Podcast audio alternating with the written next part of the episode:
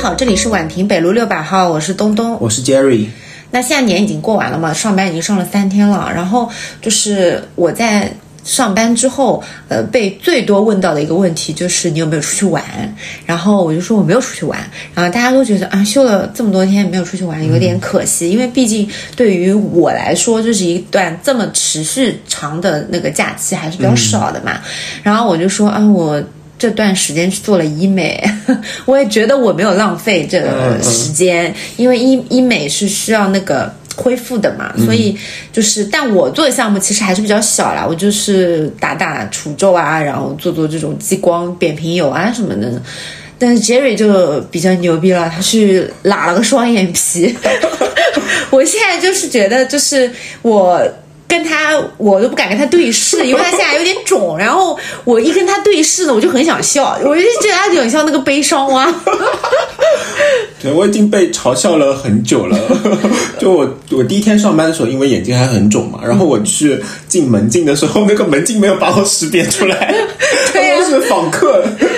然后，然后 Jerry 还发了个小红书，用我们宛平北路六百号的官方号发了个一篇小红书，他说蒙静没有把他认出来，我是有点悲伤的 说，就是呃对，然后因为当 Jerry 去割双眼皮的当天，就是我们在那个机构里面相遇了，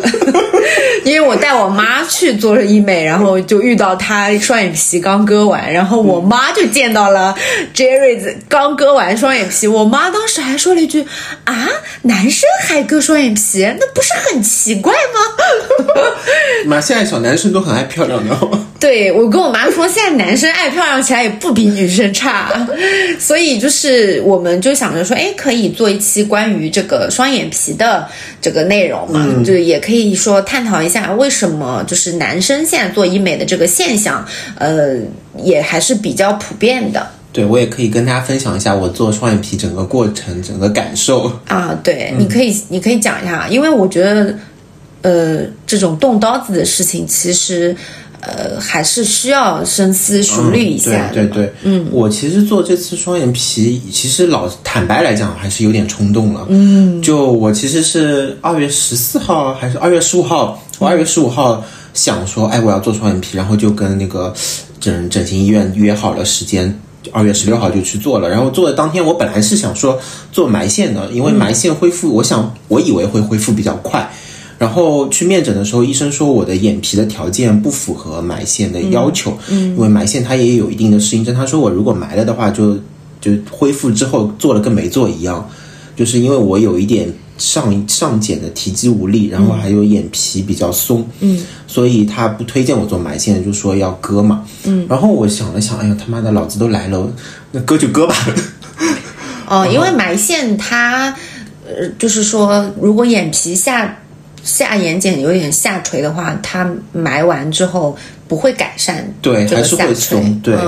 然后做的时候，其实我当天很快，我上午面诊，然后上午做了术前的体检，然后下午一点钟就开始做手术了。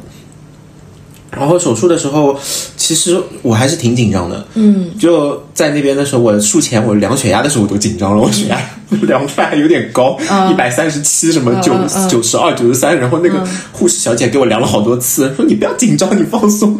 然后真的上到那个台上的时候，其实我更紧张了，我就整个人肩膀都是耸着 的。那当然，嗯而且这个是局麻嘛，自己你对知道它在割的对呀。对对对，而且虽然说我以前是医生，我也就跟那个医生说了，我跟那个手术大夫说，我以前也是神经外科的医生，嗯就是这些，就是给别人做手术我都没那么紧张，他妈自己上台了 还是不一样。嗯，就所以我建议就是医学生。就是这种人文关怀，你要真的自己做病人，你才知道，才会有那个嗯就是体要验。还是要充分沟通。对对对，就是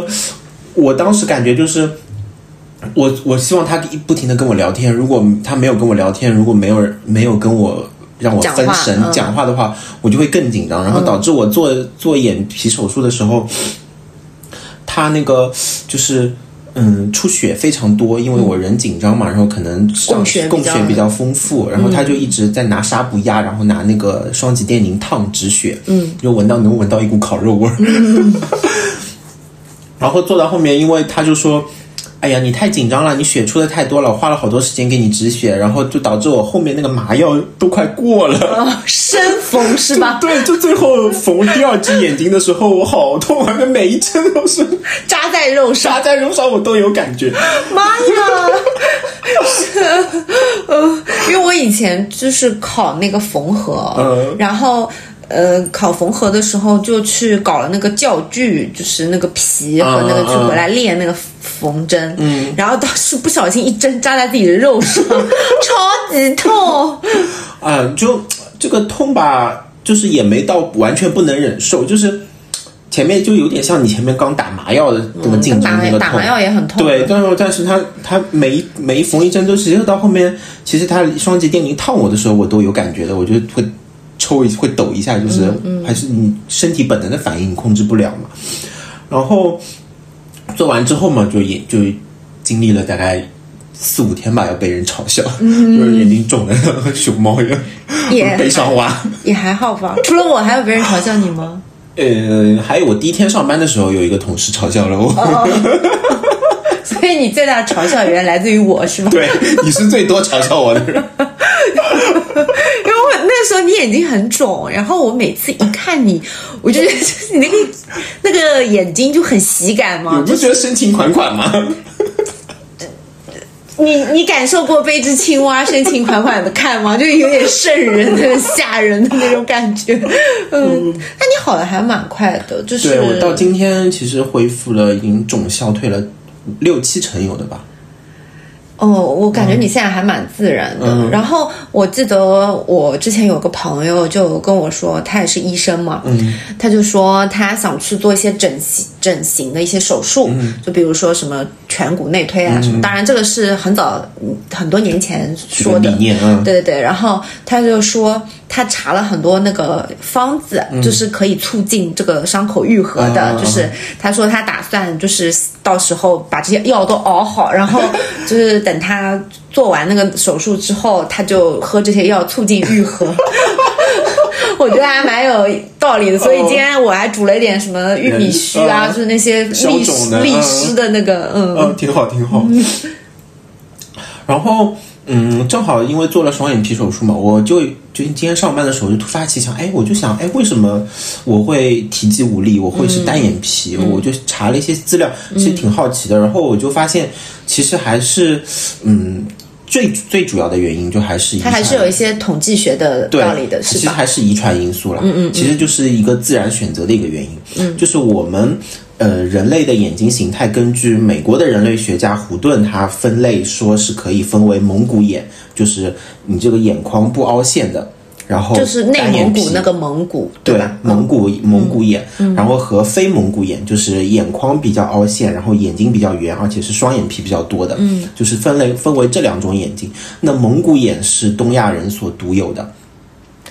哦，所以以前经常会有人问我，嗯，有人问过我是不，就是他，就是有人问过我是不是少数民族。或者混血这种。对，因为我的眼眶还是比较那个深的，嗯就眼窝对还是比较深的。对我我我虽然是单眼皮，但我也是属于眼嗯窝眼窝比较深的，所以我估计我的祖先可能东亚人跟或者跟其他人种有串儿了 串儿了。嗯，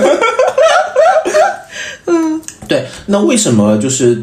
单独的东亚人，就是他的眼睛跟别的人种与众不同，其实还是一个自然选择的原因。嗯，就是因为呃，东亚人他其实他的这个源源自于蒙古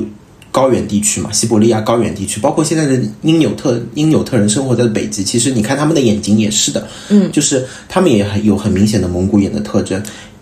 嗯，因为他们那个地区，就是包括我们古代的祖先，他们的生活的地区，它是在极寒的环境下面。嗯，然后这种极寒的环境下面，你就眼睛就眼睛是人类很重要的一个生存下来的器官。嗯，你我们本身头部就是优先供血的区域，那眼睛就更加是了。嗯嗯。然后，所以就会导致你的眼皮的脂肪就会比较多，嗯，就是为了保护你的眼睛，嗯。然后，嗯，另外一方面就是我们的眼窝，就是东亚人的眼睛为什么没有很深的凹陷，就是呃另外一方面也是为了防风。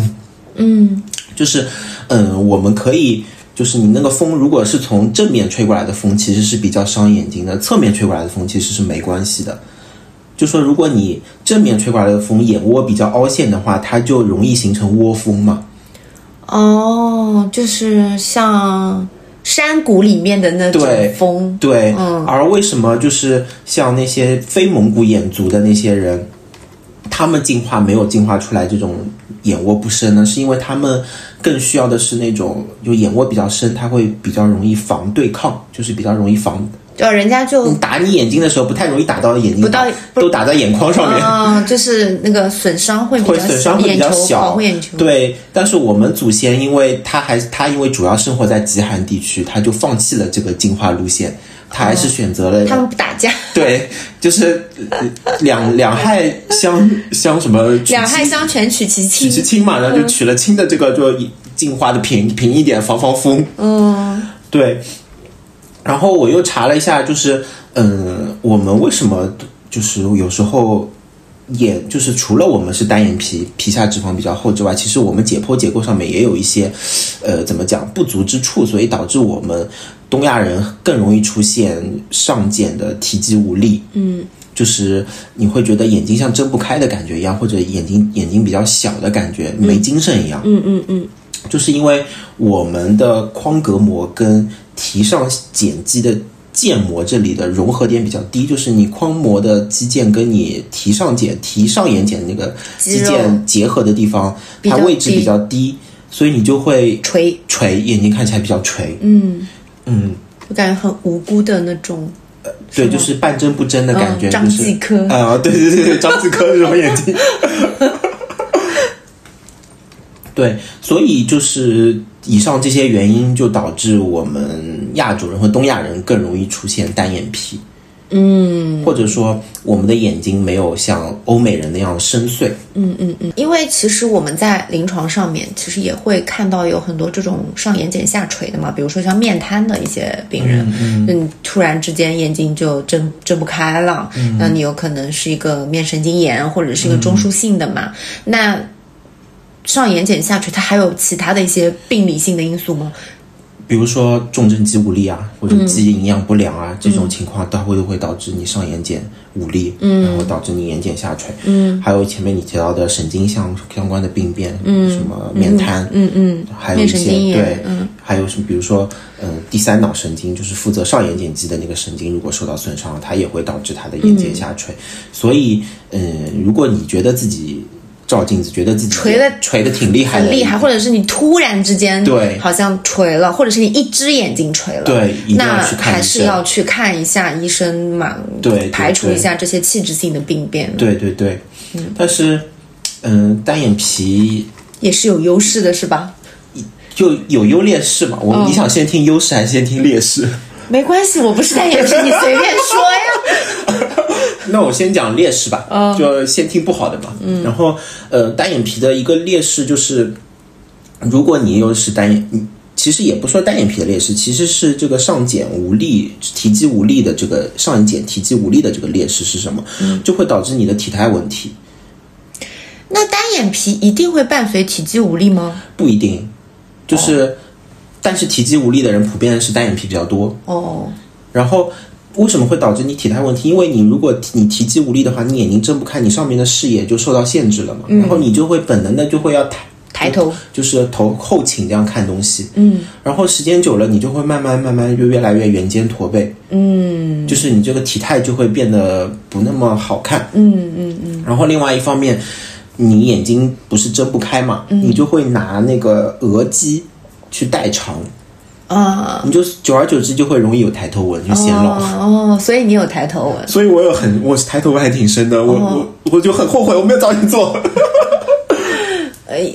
呃对对对，因为我有抬头纹，是因为我平时面部表情比较丰富，我感觉，所以我很容易有这种抬头纹。嗯，嗯、对，所以就是你如果上眼睑无力，就努力把它睁开，然后就是用眉毛上面那块肌肉、额头那块肌肉发力，就很容易有沟壑。对，嗯哦嗯，然后再说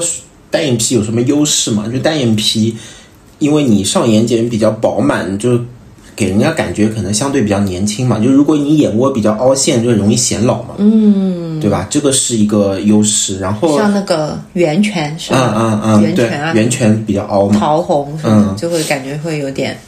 对，不一样。桃红是桃红，其实是也是凹嘛，也上是来，凹的，是吧？哦对嗯，然后小桃红，嗯，然后眼皮厚一点的话嘛，还有一定一定程度上可以保护眼睛嘛，哦，就人家打不到 你，是吧就是主要是那个晒晒伤，哦眼皮厚一点，你眼皮眼睑下垂一点，你其实眼睛接触的阳光没那么多嘛，哦这些就跟你眯眼睛接受强光眯眼睛一个道理嘛，哦因为你不用那么眯了。 哦，明白了，那嗯那那就是，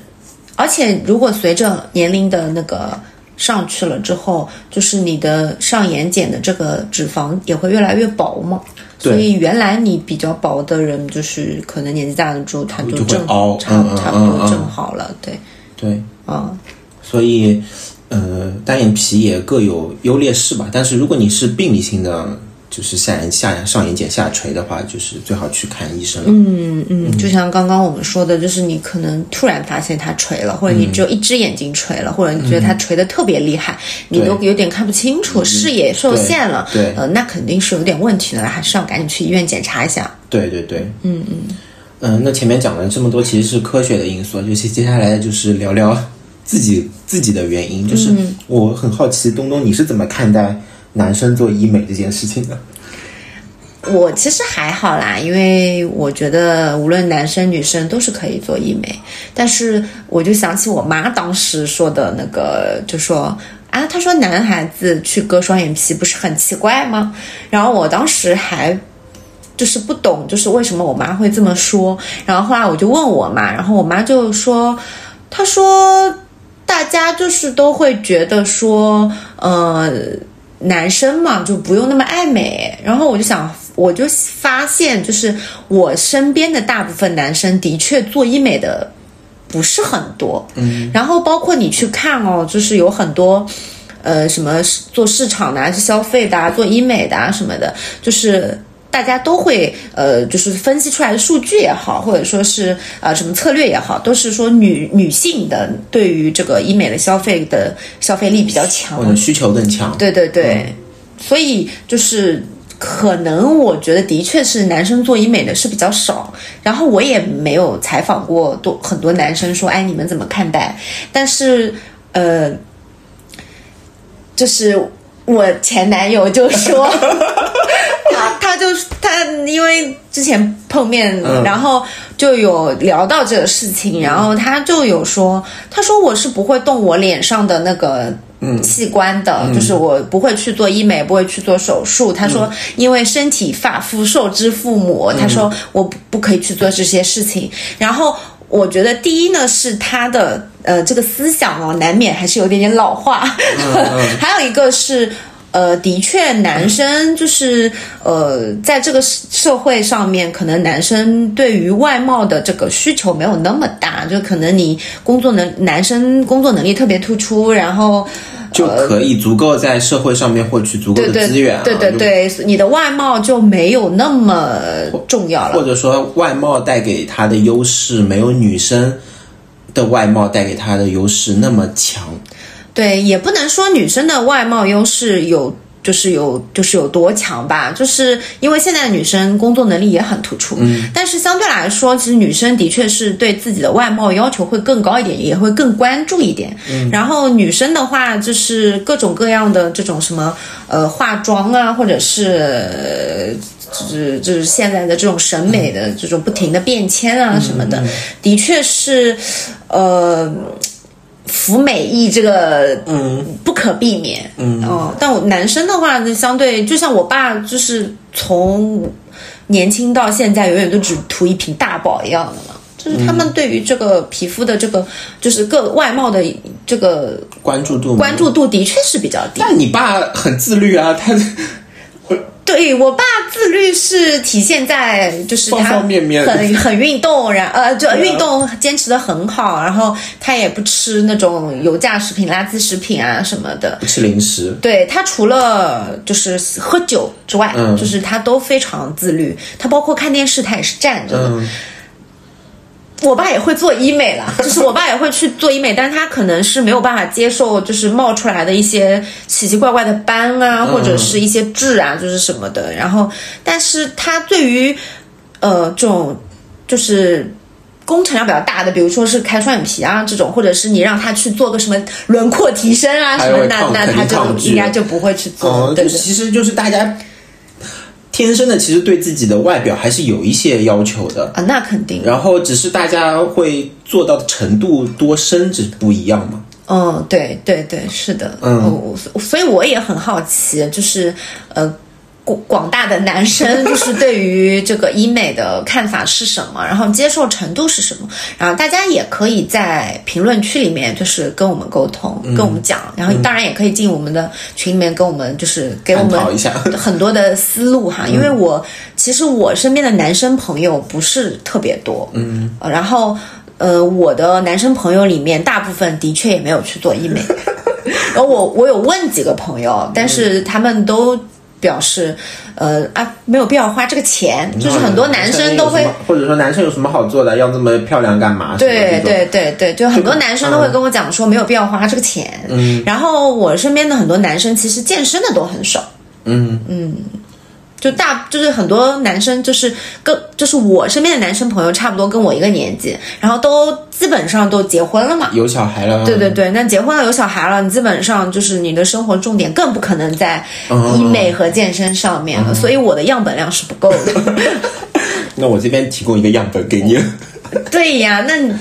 就我说了，大部分都没做嘛。嗯嗯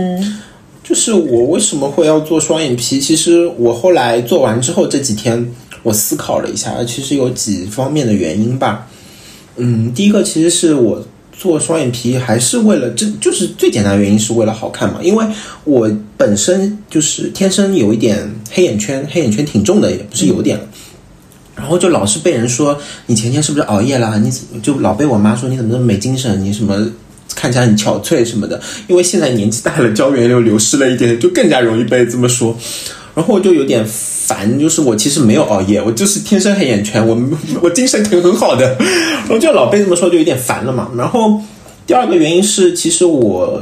十年前我就想做双眼皮了，嗯，但是那时候囊中羞涩， 啊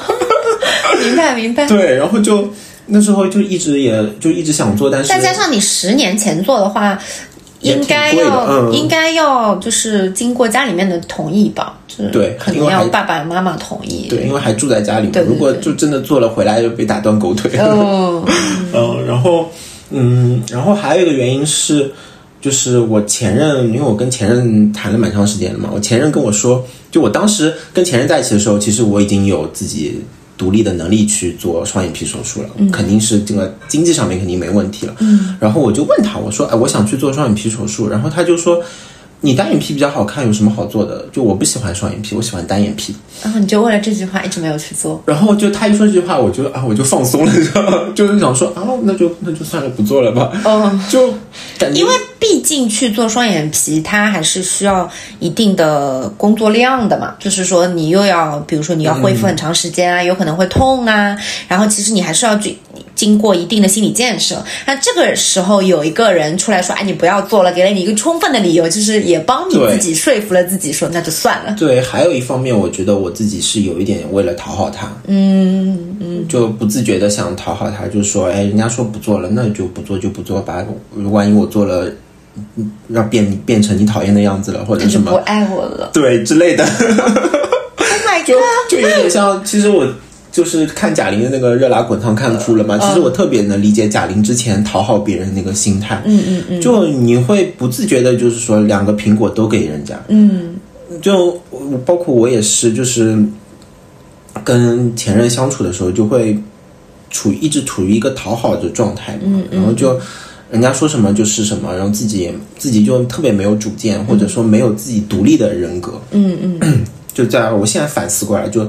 做双眼皮这件事情上面，特别显示出这个问题。我懂，就是你做双眼皮就像贾玲减肥一样。 对，差不多。 双眼皮割出自我， 自信美丽。就是我我想说的是，就是割双眼皮这件事情本身，我不是为了取悦别人，我是为了自己，我是因为自己想要割双眼皮我才去割，不是因为人家说我双眼皮比较好看，或者说觉得你怎么这就是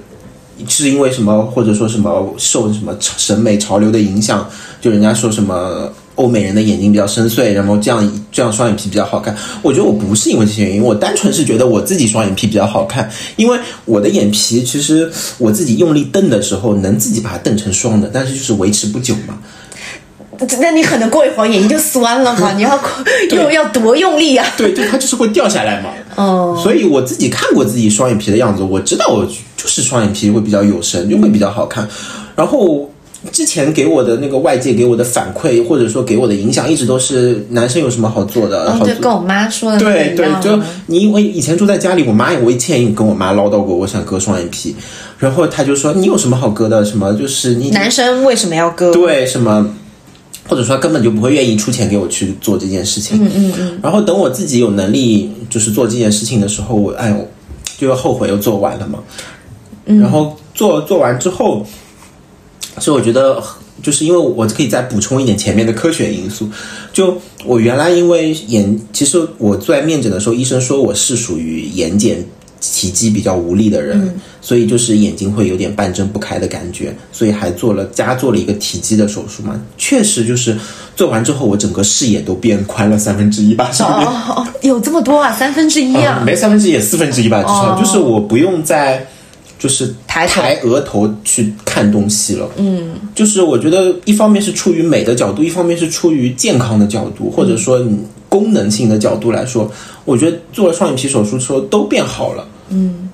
所以我不后悔，也或者说也不后悔做这件事情。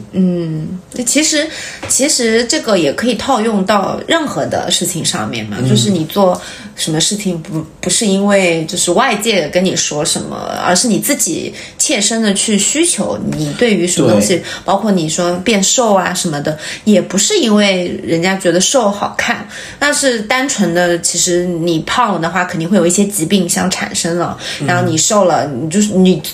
对你自己的无论是身体健康还是心心理上面的健康，都是一个有好处的事情。对，就是虽然说什么很多会说什么不要被主流审美影响，什么要勇敢的做自己，但我想说勇敢的做自己的前提是就是不是说让你勇敢的躺着，勇敢的躺平，或者说勇敢的啥都不做。其实所谓的主流审美，它无非就是一个统计学，就是大部分的人就是喜欢就是这个样子的好看的，那你。大部分的人喜欢这种好看的样子，肯定是有原因的，对就是它是一个趋向性的一个对，呃呃，这么说来，其实这么说的话，其实可以解释的，因为比如说现在都流行比较 fit 的身材，比较健康的身材，那为什么会这样？因为现在的人过去就是现在人普遍就是生活条件变好了嘛，肥胖的会比较多，然后就导致。那你健康的人，你可能就是就会比较瘦，看起来比较瘦或者比较匀称，啊， 就是对比了，对是吗？对比了之后，人家那你匀称的人是不是他更健康，然嗯后更容易繁衍出健康的后代？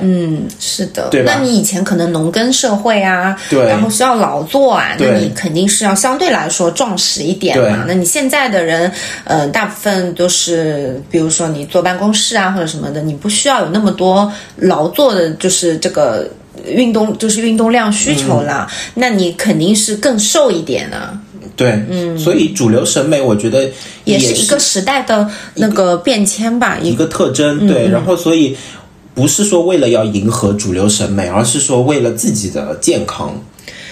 呃或者说为了自己的需求，你做相应的调整。对，就不是说主流审美来影响你，而是，嗯，这个社会演变成了什么样，变成了一个主流审美。嗯嗯嗯，当然，病态就是太过了肯定是不好的，你太瘦或者是对，呃就就凡事过了那个界就就没必要嗯了。还有一方面的话，我觉得呃，其实大家去做医美也好，就是呃去改变自己也好，其实还是为了去更好的把自己养育好嘛。对，就是因为我。我印象比较深刻，是我小时候，就是我一直都是一个体体毛很旺盛的一个人，就是比如手上啊，就是手上啊、腿上啊，或者是唇毛啊什么的。那其实小女孩儿你在那个发育的那个阶段，其实对于这些东西是会非常关注的很。敏感，而且对对对，然后我小时候就经常因为这个很自卑，那我妈也没有说很把这个注意点放在这个上面，所以就是从小就是会也不搞不好意思穿那个短袖，然后穿短裤什么也不是很，就一直就是我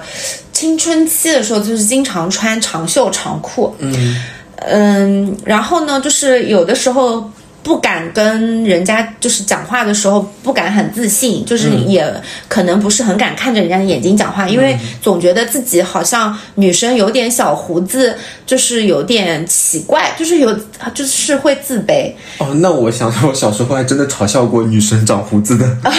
我觉得这个很正常嘛，嗯因为你跟就是一般的不一样嘛。然后后来就是等我后来有意识了之后，我做的第一件事情就是去脱毛，你几岁脱开始去脱毛的？二十出头吧，哦，那时候你已经自己有赚钱了，还是呃自己攒的钱？就攒的钱。我一开始先是买了一个脱毛的机器，嗯，就是就是那种家用的，那可能也就两三千块吧，就嗯也不是很贵的那种。那你就算没工作，你也可以买嘛，嗯你哪怕拿个压岁钱去买就够了。然后那个时候就就就开始啊，应该说是在我很小的时候，我就会。买了很多那种脱毛的东西，比如说什么蜜蜡啦，啊然后那种那种的脱毛膏啊什么的。嗯嗯其实那个时候不懂，那个这种脱了之后，有可能你会长得更旺盛嘛。那反正就是，我记得我在很小有意识的时候，就随着我的呃经济条件的变迁，在用不同的手段做脱毛这件事情。就是你可能囊中只有几百块的时候，你就去买脱毛膏，嗯然后你是钱再稍微多一点的时候，你就去买了那个脱毛仪。然后脱毛仪的话，它其实对于脱那种呃手臂上啊，或者是腿上啊，嗯都很有效果的。就是慢慢的，它毛就会变得越来越细嘛，就是就会很少。嗯呃，但是一些比较呃。就是比如说像胡子，就是那个上唇的那个毛的话，嗯那个呃家用的那种脱毛仪的头可能有点大，嗯，就是可能就是没有那么精准，然后还有包括一些比基尼毛啊什么的话，脱毛仪是脱不干净的，嗯所以我就去那个专业的机构做嗯呃，专业的机构，然后还有包括腋毛啊什么的。那因为女孩子你要到夏天肯定是要穿那个吊带嘛，嗯呃，现在也比较少看到女生穿吊带有腋毛的吧。啊，就是对虽然就是说有我们我们有一段时间的审美好像是就像那个汤唯拍《色戒》的时嗯候，她不是有腋毛的嘛，然后当时就有人 diss 说那个毛发没有处理干净，嗯然后说说那个年代她的审美就是要有腋毛的，嗯嗯然后，嗯、对这种腋毛的话，其实你用那个仪器，就是也也是弄得不是很干净。但是我不知道现在那个它那个技术更新迭代了之后，是不是可以做搓的到比较干净？但是我那个时候我买的那种机器的话，就是弄得不是很干净，所以我就去店里面做。然后当时到后面到现在的话，我已经做过那个全身脱毛了，嗯，就是我就没有什么多余的毛发了。然后呢，我当时就觉得我脱毛这件事情，嗯、一方面肯定是为了美观啊，或者是舒适，嗯、但是更大的一方面就是为了。治愈当年那个自卑的我，嗯嗯就是有种要把自己养育好的那种感觉，就精神上面抚慰了那种过去自卑那的个我，自卑的小女孩，对，就是会觉得说我以前都不敢，就是都喜欢穿长大大热天的穿长袖长裤，嗯就是怕被人家看到我身上比较旺盛的体毛。现在想想也很傻，有多少人盯着你的毛看呢？只是我自己过不去我心里那一关，嗯就是觉得说、啊，人家一定会呃盯着我看的。那你那时候没有跟你妈说这个事情吗？嗯，没有，就是的确，我妈对于我这方面的这个关注其实是有点缺失的，就是没有关注太多这个这方面的嘛。但这个也不能怪她，就是嗯，可能那个时候他更多的是关注你的健康啊、你的学习啊或者什么之类的，嗯对就。就是那我我一方面也没说，但是就是两个人之间的确没有太多这个，再加上我妈可能也不太清楚说，呃，这个能不能去做脱毛什么的。我妈对于这个的认知也比较低，但是现在的话都是我带着我妈去做医美了。那我妈你又你又把你妈也养育了，我妈自己是不知道就是哪里做医美的呀。那我妈，比如因为我妈。本来就是长得蛮漂亮的一位女士，所以她脸上长一些斑啊或者什么，她会非常焦虑。但是她其实一方面呢又就是就跟我小时候一样，她很焦虑，但是她也不知道去哪里哪个靠谱的机构或者去哪里去做这些这个项目，所以他就会越来越焦虑。那我这个时候我就会说，那我就带你去嘛。那其实是一样的，就是我小时候也是很焦虑、很自卑，但是我不知道去哪里做，然后你这种焦虑就会放大。所以我觉得说，你一旦有了足够的能力和认知能力，再加上的确现在的科学技术进步的很快，然后也很安全的情况下，就是去做这些，我觉得真的是。一方面是为了美，还有一方面是让你的，就是你那个自卑和焦虑的心态把它抹去。嗯，那你讲的这件事情，我也想到我小时候，因为我小时候我就觉得我要得到一些东西就特别不容易，要作啊闹啊或者什么才能才能得到。就比如说我小时候特别想要游戏机，那时候我们小时候流行的还是 GBA，可能女生不太懂，男生可能都知道，就玩那个宠物小精灵。然后反正我小时候就一直没有得到过，嗯然后就等到我工作的时候。就是正式工作之后有收入的时候，第一件事情就是买。我就买了个 Switch，当哦时、现在流行的是 Switch 嘛，嗯嗯，然后真的买了 Switch，我玩了大概也就一个月吧，我就很快就无聊了，就发现也没有什么好就玩的，也没有什么好玩的。然后哎，你也没有那么想要。但是这个东西就是其实心是你送给过去的自己的一个礼物。 对对，包括很多东西，小时候就是我。我中中国式的爸妈可能都是这样，就更关注你的健康，给你吃饱穿暖，然后关注你的学习。但其嗯实精神层面上面，其实小孩子很多需求他们是选择忽视的，或者说他们可能觉得没那么重要。还有就是他们自己也不知道，他对们他们我们的父母在他们小的时候有这些精神需求的时候，他们也没有被满足，对所以对他们根本就不知道有这个需求这件事对，情。所以就是我小时候的那个匮乏感特别重，因为我就我总觉得别人为什么很容易得到的东西，我就会这么累呢？我要想要跟我爸妈说一件要一个什么东西，就特别难以开口，或者说就说了我也知道是得不到的那种感觉，嗯，就特别累。然后后面包括我现在很爱买鞋也是的，又是因为小时候就和就是我有时候想要一双什么运动鞋什么的，就是很难得到满足。可能某一些特定节日啊，或者什么，当然我也不是 diss 我爸妈以前对我照顾的不好，我只能说就是有一些需求，就是小朋友他会要有一些满足感，就是你要给小朋友安全感。嗯，就是他不是说所有的需求都满足，但是如果他真的需很想要某些东西，你你尽在合理范围在合内合理范围内满足他是没有关系，是可以的。就这样子的，我就导致我将来我后来出社会之后，我之前跟我姐聊天，我就说我那个匮乏感很强，就嗯我总觉得就是低人一等的感觉，嗯、就是因为我小时候的那个满足感没有被，就是那个需求没有得到充分的满足，然后直到我现在可能我收入也上去了，然后整个人就是认知上来了之后，我把自己这一块给填补起来了，就是嗯自己满足自己。对对对，嗯然后就整个我相对我过去刚出社会那段时间就自信了很多，嗯，是的，是的，那个。就是还是那句话，就是父母他没有满足你，呃，一方面是他们的观念可能就是会说，呃，要让你吃苦嘛，就吃苦，就是才会方为人上人，吃得苦中苦，方为人上人。那还有一方面，的确他们觉得没有必要。嗯他们小时候也没有被满足，对他们根本就不知道这个需求是什么，对所以他没有被满足的时候，他不会有这种想法去满足你的，嗯，对，所以也不能怪他们，对，所以为什么说现在可能我们这一代可能是是最适合做父母的，因为我们有过小时候的伤害，就是也不说伤害吧，有是有过这些不好的体嗯验之后，我们肯定不会给我们下一代再造成同样这样的体验。对，就是因为我刚刚说到那个体毛的那个事情嘛，就是我后来就是跟就是我的一些朋友聊天，我就发现其实有这种情况的人很多，嗯，就有很多小姑娘可能就是在。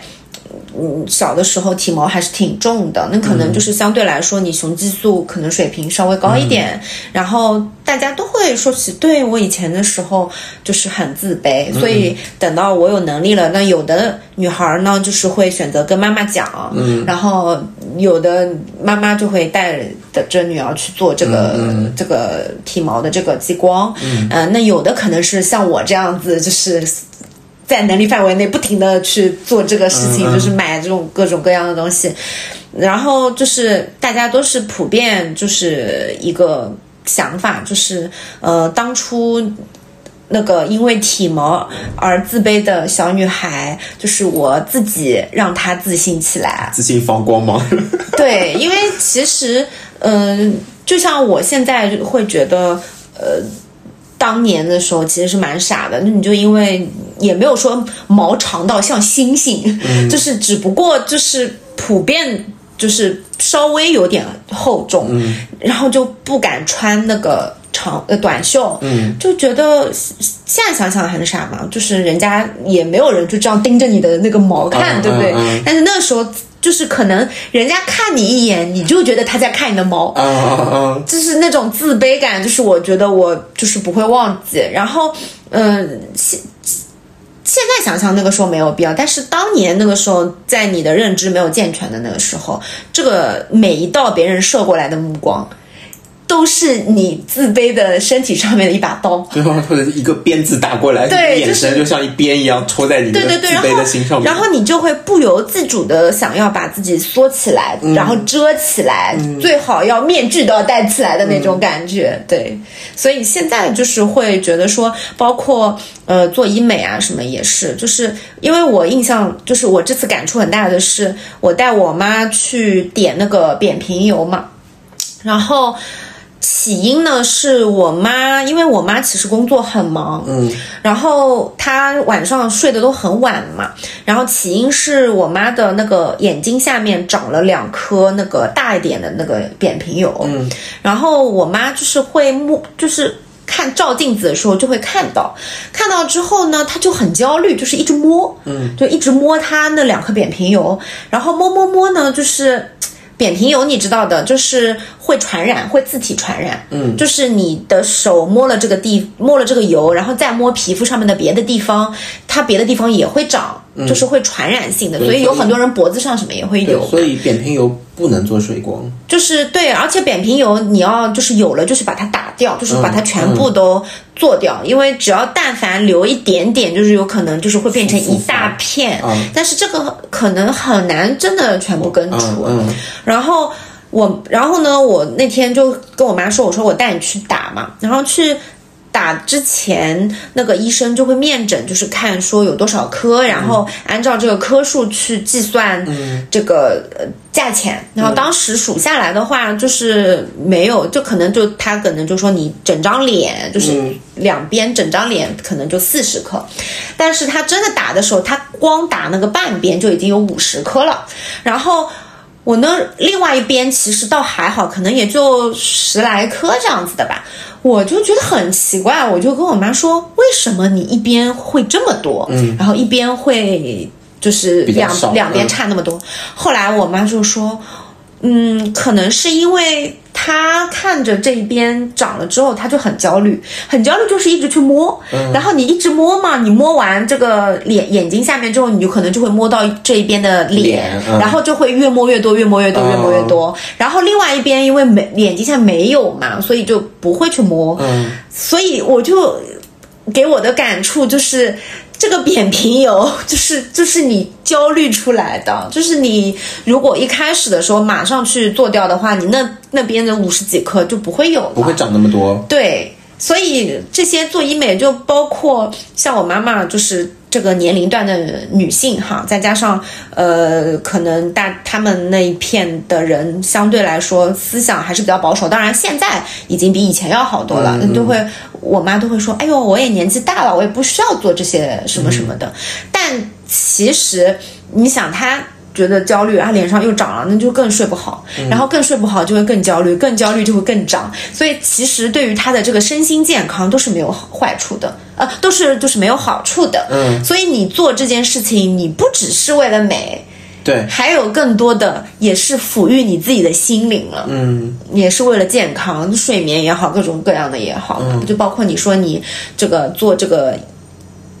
双眼皮也是，呃，把为视了野对为打了开把一视点野打开。嗯那当然，其他的就是现在很火的那种什么。什么轮廓提升呐、或者是什么别的什么各种各样的什么医美的那些手段，什么少女针、童颜针什么的，我觉得就是这个更更更多对于美的需求，那我们要就是另说了啊。但是其实一些呃，深层的原因其实是抚平你的焦虑。对对，是的，嗯就是。其实很多时候，就是这些做医美的人的这个需求，也不是说我为了要就是多美，那明星什么的除对，外，或者网红他们是对外观有有工作的需工作的需求对对嗯对。但是很多人其实你去做这个事情，呃，最根本的一个底层逻辑就是抚平你的那个焦虑，然后去获得更多的认同。嗯，就是衰老的焦虑。对，就是我觉得嗯其实就是就是衰老的焦虑，就是大家都会说什么要自然的老去嗯啊什么的。我觉得没有人可以做到自然的老去，很难嗯对。就大家多多少少有意识无意识都要服很多美意，因为你年轻的时候什么状态你是知道的，对你知道你就是你不不衰老的时候是什么样子的，然后衰老了之后，你一点一点看到它可能在下垂啦，然后可能长了色素啊，然后有斑啊或者是什么的话，你就是会很焦虑，因为你知道。你这些没有的时候，你是什么样子的？嗯，呃就像之前很流行的那句话，什么“我见过你爱我的时候的样子， 所以我知道你现在是不爱我的”，是一样的。嗯就这种心理落差是那个，既然现在科技这么发达，有越来越多的这种无创的安全的项目。嗯产生的话，我觉得就没有什么呀，就是只要不是盲目的、过量的去做就对好了，。只要做好充分的准备，有有充分的功课，然后不要被骗，对然后你想做什么你就大胆的去做呗。对，安、安全嗯安安全安全第一，安全全的前提下面，就包括虽然我想说我这次做双眼皮有点冲动啊，就是没有做太多的功课，但是我之前其实多多少少都有了解到，这个手术其实已经非常成熟，也非常安全，对对然后也是医生上面，嗯，怎么讲？就是大多数医生其实也都会，也也操操刀过很多了，而且现在的医生的审美也在跟着那个时代在进步，也不像以前有什么欧式欧大式大双嗯双不适合中国人的脸型什么，所以我其实这次还是挺放心的。对，是这样子，没错。再加上现在网络非常发达嘛，就是比如说你这个医生做的不好啊，然后就会有人发小红书啊什么的，所以很多医生其实对于这个东西也非常严谨了，嗯就是也不会说有出很大的差错，什么做坏啦，然后什么什么要什么修复啊，什么之类的。所以其实丰就是发达的网络，有的时候也是一种监管。对，就是也是种进步嘛。对对对对对。好，那我们差不多聊到这里了啊。嗯，对对，就我觉得对于医美这个，因为我们两个其实也是。呃也没有做太多的项目，目前为止还是停留在一些比较基础嗯基础的嗯嗯比如说打打水光啊，打打肉毒啊，然后就是这些的。呃，对于一些其他的更高高高阶一点的那个项目，我们还们会还再慢慢探探索，对对 对对对对哎如果想了解关于医美薅羊毛相关的呃知识，可以回听我们之前有一期关于讲医美怎么薅羊毛的一个节目。对对对，包括一些什么水嗯基光啊，对怎么买，价位大概多少啊、嗯嗯什么的，我们前面都是都有讲。对，也欢迎关注我们的小红书，也是跟我们的播客同名“宛平北部六百号对，还有我们的公众号，然后呃，”、知乎都有在同更同步新上。线。小红书上面有我们的一些日常，大家可以有嗯兴趣的话可以关注一下。嗯，那本期节目就到这里，大家下次再见，嗯嗯，拜拜拜